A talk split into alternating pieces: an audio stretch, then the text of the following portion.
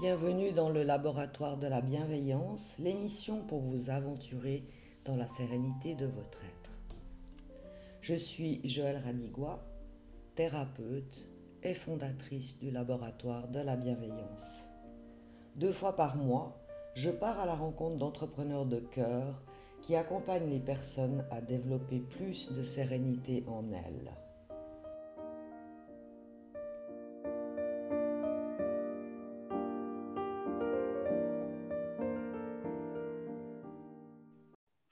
Bonjour, je suis ravie de vous accueillir pour cette troisième émission du podcast du Laboratoire de la Bienveillance. Aujourd'hui, avec mon invitée Nathalie Allais, nous vous avons concocté une série de trois émissions sur le thème Vivre vos relations comme un cadeau. Aujourd'hui, on va commencer à parler de la relation à l'autre, mais laissez-moi vous présenter Nathalie Allais. Nathalie, elle est coach en détox relationnel.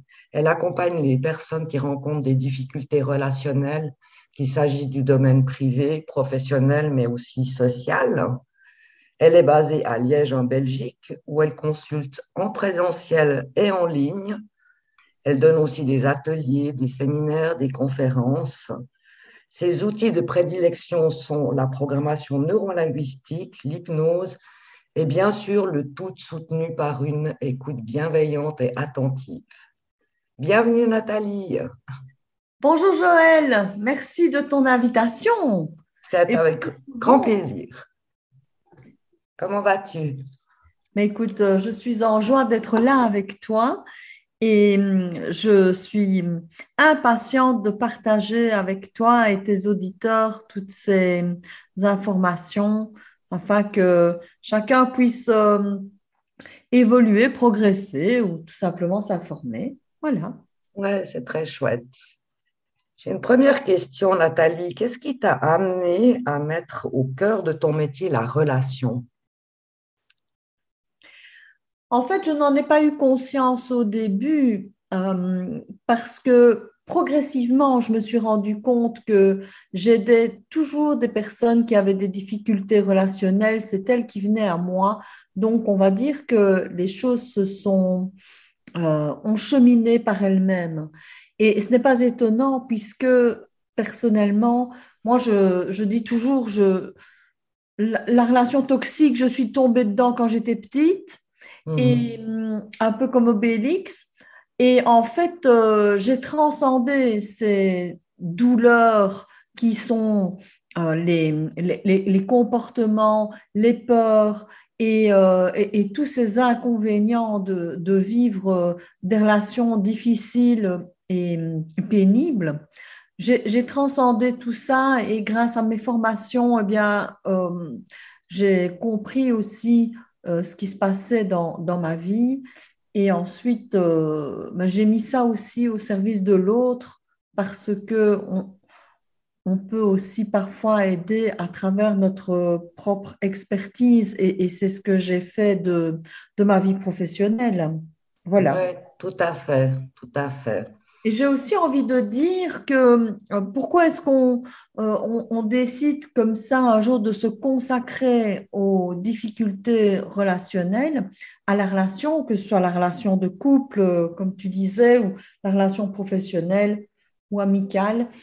En fait, on peut tous en arriver à la conclusion que tout est relationnel ou rien ne l'est parce que dès lors qu'on est même en voiture dans un embouteillage en train de, de pester sur, euh, sur l'autre qui n'avance pas, euh, c'est juste un exemple anecdotique, bien on est déjà en, relation, on est toujours en relation.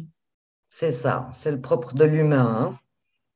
oui, oui, complètement. Ne pas se développer hors de la relation, c'est impossible. Ça, c'est évident.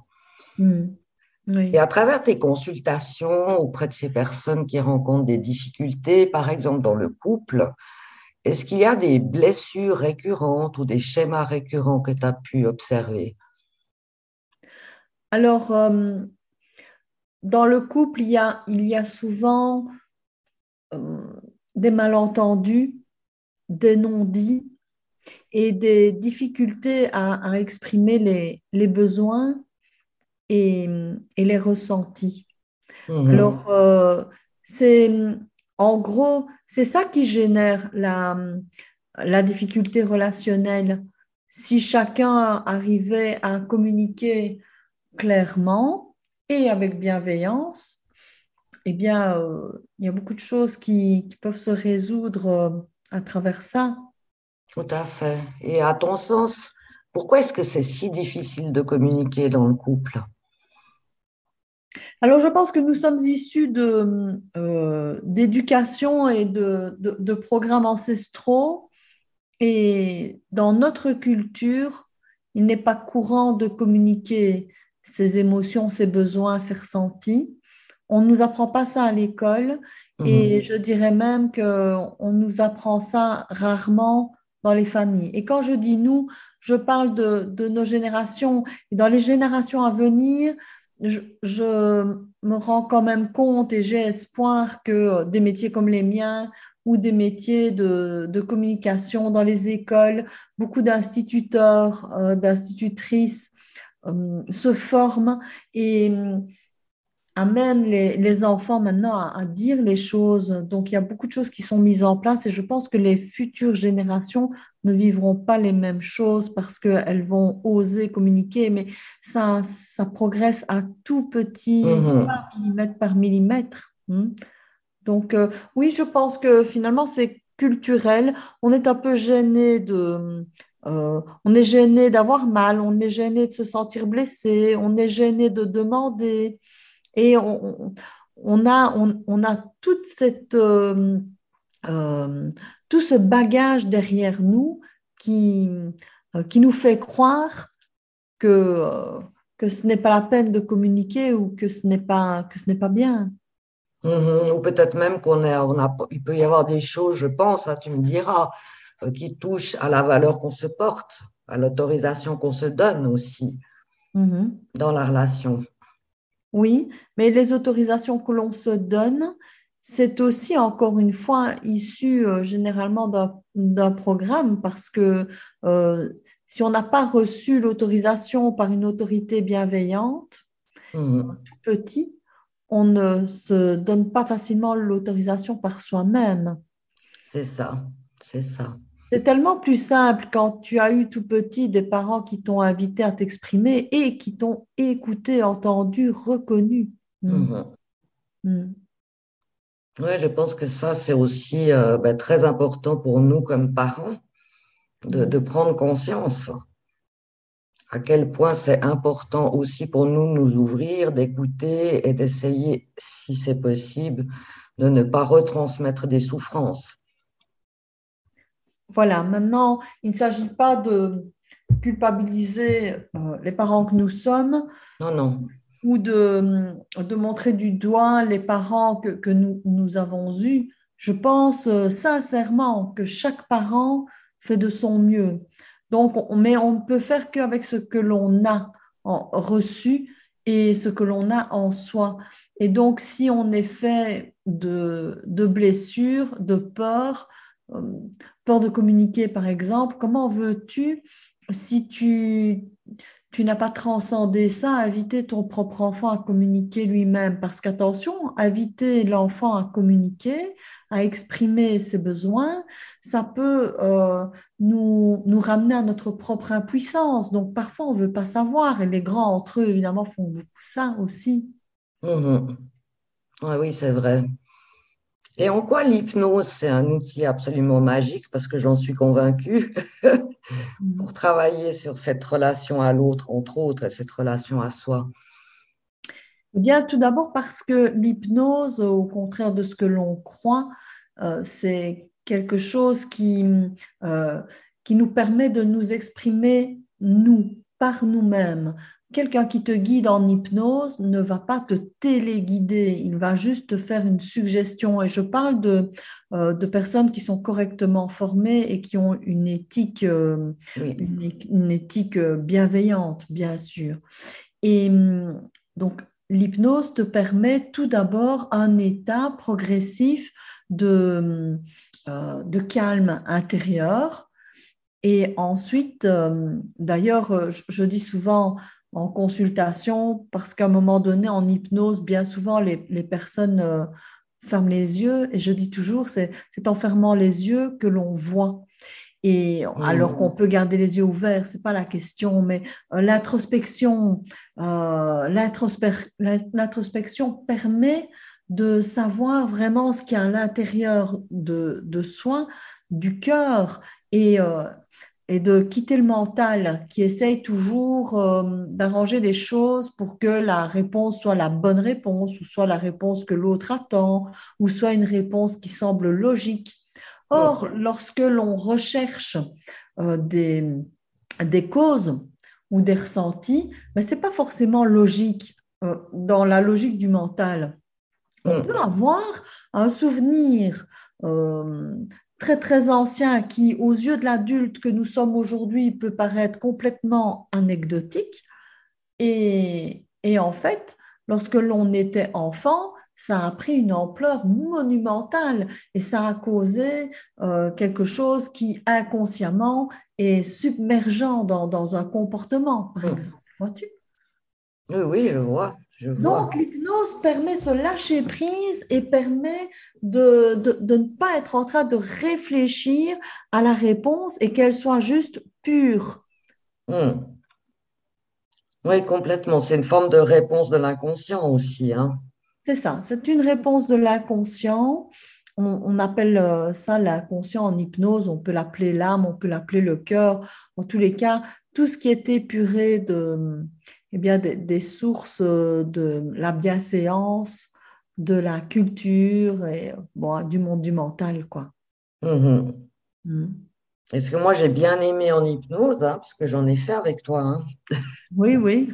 j'ai testé euh, c'est vrai que quand on, je regarde dans le, dans le rétroviseur du passé, je vois qu'il y a certaines choses qu'on a abordées en séance qui sont plus du tout sur mon chemin. C'est définitivement terminé. Voilà. Ça, je trouve génial. Oui, tout à fait. C'est, aussi pour ça que c'est un de mes outils préférés. C'est parce que ce qui est réglé en hypnose ne revient jamais. C'est définitif. Je parle bien de quelque chose qui est réglé et pas de réglé en partie, hein, parce que parfois il faut mmh. procéder par couche, un peu comme on pèle un oignon, et euh, il y a une progression à avoir, il y a un rythme à, euh, conserver avec la personne en fonction de, qui elle est, de son, sa, capacité à évoluer, à faire des prises de conscience. Enfin, il y a beaucoup de critères. Mais une fois que quelque chose est réellement euh, réglé par l'hypnose et par l'inconscient, on va dire par l'inconscient, parce qu'il n'y a pas que l'hypnose, évidemment, qui travaille sur l'inconscient, mais euh, moi, c'est un de mes outils de prédilection parce que euh, ce qui est fait est fait, c'est acquis, à la bonne heure. Maintenant, il n'y a pas de... Il n'y a pas de, de secret. Parfois, tu sais, quand on a réglé un truc, on se rend compte que bah, y, a, y a autre chose à aller chercher encore. Et puis quand on voit les bienfaits, bah, on a envie de progresser. Oui, ça c'est vrai. Ça c'est mm. vrai. il y a des bienfaits, beaucoup de bienfaits dans la relation, hein, je trouve. Écoute, en plus, lorsque en relation, tu commences à vivre euh, heureux, Mhm. Parce que tu mets de la clarté, parce que tu exprimes les choses, parce que tu t'es euh, libéré de, tes douleurs d'abandon, de tes peurs d'être jugé, des choses comme ça, mhm. eh bien, tu peux plus faire marche arrière. Tu ne sais plus être euh, accepté de vivre dans, des relations qui ressemblent à rien. Et puis tu connais la recette, donc tu vas l'appliquer et ça va devenir un automatisme. Hein. Oui, tout à fait. Puis moi, ce que j'ai observé, euh, ce que j'ai eu accompagné euh, des couples, euh, c'est à quel point quand on commence à se libérer hein, de ces, fardeaux, etc., et à entrer dans une, vraie communication avec son conjoint, par exemple, à quel point ça permet aux deux individus d'évoluer en croissance, en fait. Oui, c'est ça, parce que quand tu mets en route des codes, à travers des comportements, des, euh, euh, questionnements, de la bienveillance, L'autre, évidemment, euh, apprend à, avoir ses codes aussi. Et donc, c'est puissant. Hein c'est puissant parce que ça, ça sublime les, les deux interlocuteurs, en fait. Oui, c'est exactement ça. Et puis, ce que j'observais aussi, enfin, ça, je te partage une réflexion que j'avais, c'est une chose que de vivre les choses avec soi-même, hein, d'aller en profondeur avec soi, c'en est une autre que de poser ça face à l'autre, de le poser dans la relation. Mm-hmm. Ça a beaucoup plus d'effet parce que ça a mm. été communiqué, parce que ça a été dit, parce que ça a été offert. C'est ça. Et parce que c'est un témoignage. C'est ça. Et je pense que chez les êtres humains, le témoignage a, a une grande valeur.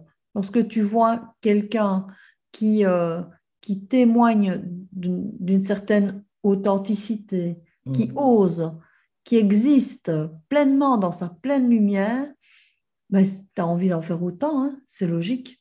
C'est ça, c'est contagieux en fait. Oui, c'est ça. c'est contagieux. Est-ce que toi, des fois, tu accompagnes des couples aussi, Nathalie? Alors, les couples, lorsque je les accompagne, eh bien, euh, il faut savoir que ces personnes-là, je souhaite vraiment qu'elles soient toutes les deux partantes pour entrer dans un, dans un processus. Et honnêtement, c'est rarement le cas parce que les personnes qui viennent me consulter euh, veulent à tout prix euh, comment dire, convaincre l'autre de faire le chemin aussi. Mhm. Et, ça, je, déconseille, c'est inutile d'obliger quelqu'un à vouloir avancer. Ensuite, euh, c'est déjà arrivé d'avoir euh, des couples qui viennent ensemble et là, c'est très important que chacun ait son temps de parole. C'est très important d'enseigner l'écoute et la bienveillance. Mhm. Mais de toute façon, même lorsqu'il n'y a qu'une des deux personnes qui vient me consulter alors qu'il y a un problème de couple, comme on le disait tout à l'heure, tu vois, il y a une répercussion. Mm. Et inévitablement, euh, et heureusement, l'autre euh, va réagir à bon escient et ils vont avoir des... Moi, je leur propose de mettre en place des communications euh, sous forme de réunions, des temps mhm. de réunion en tête à tête, où on coupe le téléphone, on coupe la télé, on, met les enfants euh, chez papy et mamie, et on s'offre ce temps de, euh, de mise au point, et on mhm. prépare ce temps. Voilà, si mhm. ça peut donner ici un, outil aux auditeurs, c'est vraiment un conseil que je donne. Et mm, en fait, euh, on, prépare ça comme on, prépare une réunion de travail. Hein. On se mmh. dit, OK, quand est-ce que tu as du temps pour qu'on parle de tel point ou bien pour qu'on fasse un, bilan de ce qui se passe là? Est-ce que euh, on fait ça euh, jeudi, dimanche, ok, de telle à telle heure Voilà, moi, il va, moi, je considère qu'il va nous falloir autant de temps. Qu'est-ce que tu en penses? Oui, non. Euh, et, on prépare ce temps de partage. Et lorsqu'arrive le temps de la réunion, alors chacun ayant préparé ce temps de partage, je leur dis, prenez même des notes chacun de votre côté, parce que quand on est en, euh, en dialogue, si on est pris par l'émotion, on, oublie de dire des choses. Et puis, c'est après qu'on se dit Ah, j'aurais dû dire ça, et je voulais aussi parler de ça, etc. Hmm. Si chacun a bien préparé ce temps de partage, eh bien, tous les points sont relevés et alors on avance, mais à pas de géant. C'est ça, et là, en fait, on nourrit cette relation effectivement comme un cadeau qui est infiniment précieux. Oui, complètement, oui. Et chaque relation est un cadeau parce que chaque relation, lorsqu'il y a une difficulté, eh bien, elle est cadeau parce que au bout de la difficulté, il y a toujours un enseignement. Et parfois, l'enseignement, c'est de se connaître soi, c'est de se rendre compte que tiens, j'ai des besoins, l'autre n'y répond pas, et donc je râle et, euh, et, je lui en veux et je vais piquer une colère. Et tu vois, c'est l'enchaînement. Et si on veut bien prendre le temps de remonter cette chaîne-là, on, arrive à, à la source en nous mais c'est l'autre qui est venu par son attitude éveiller ça en soi.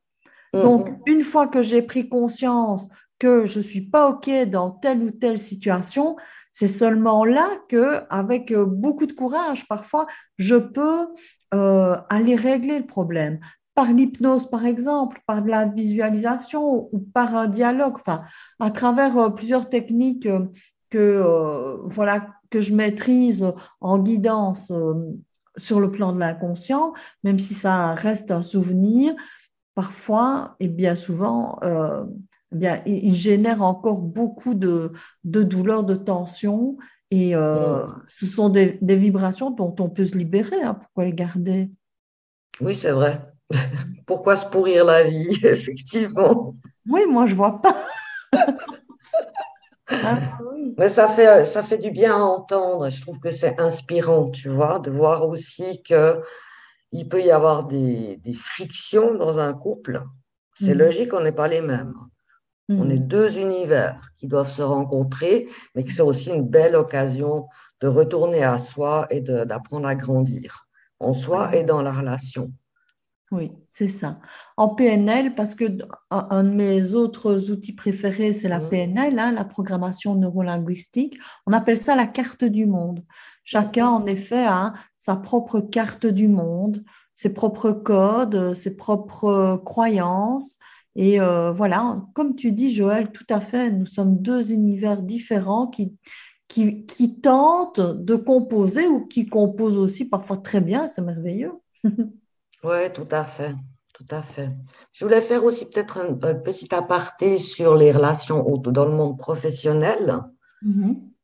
puisque tu adresses aussi ce, domaine-là. Mm-hmm. Comment tu vois les choses en, termes de relations dans l'entreprise?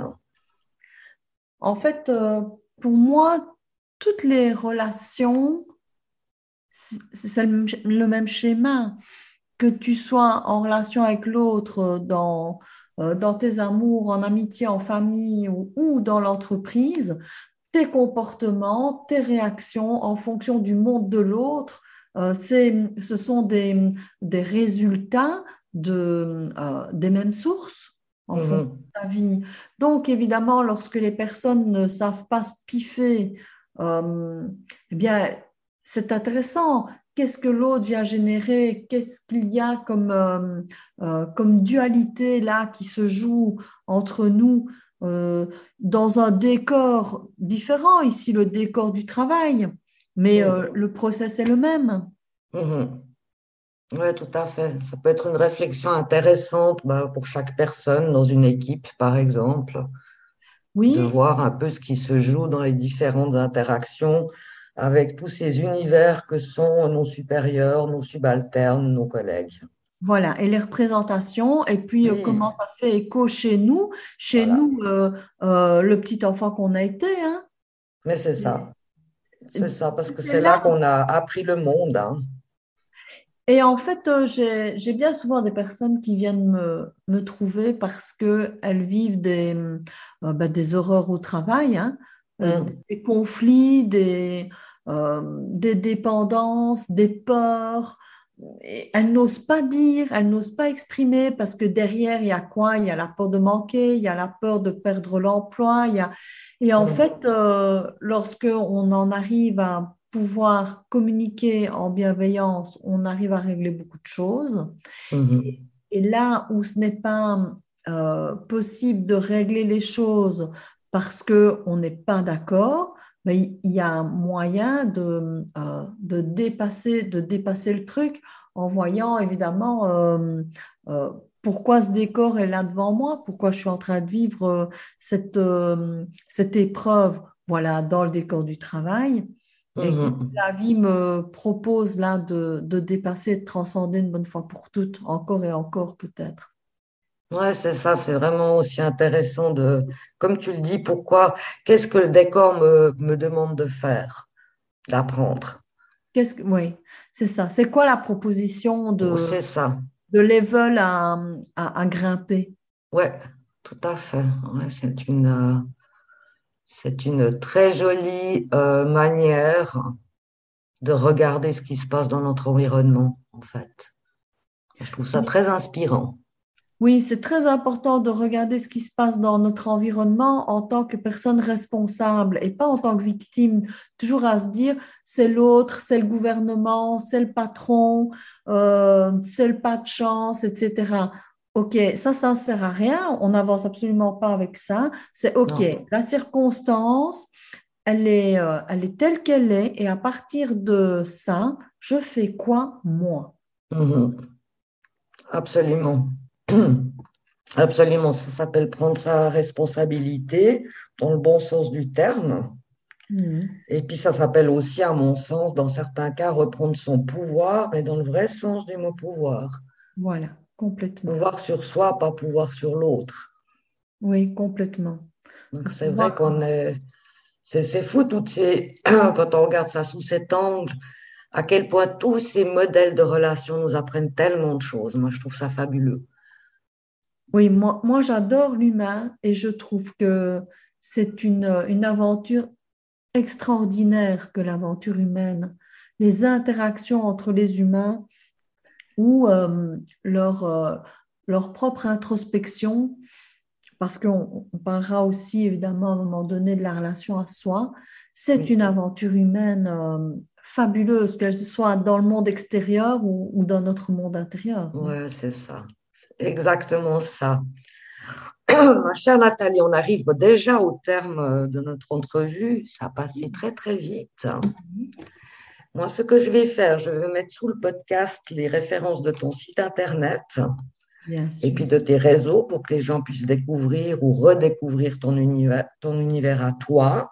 Je mettrai aussi les références de mon site Internet mm-hmm. où là, euh, je vous invite à télécharger un guide en quatre étapes pour remettre de la sérénité dans votre quotidien. Je vous l'offre avec un grand plaisir. Et puis, Nathalie, on se retrouve, toi et moi, dans 15 jours pour mhm. parler justement euh, de la relation à soi. Mais oui, ce sera vraiment une super euh, belle idée que tu as eue, euh, Joël, de, de préparer ces podcasts. Oui, en tout cas, je me réjouis. Mm. Et puis en attendant, eh bien, pour tous et toutes, ben, prenez soin de vous, mm. aimez la vie, et puis le meilleur. À mm. bientôt. Bisous Joël et bisous, bisous. à tous. Salut.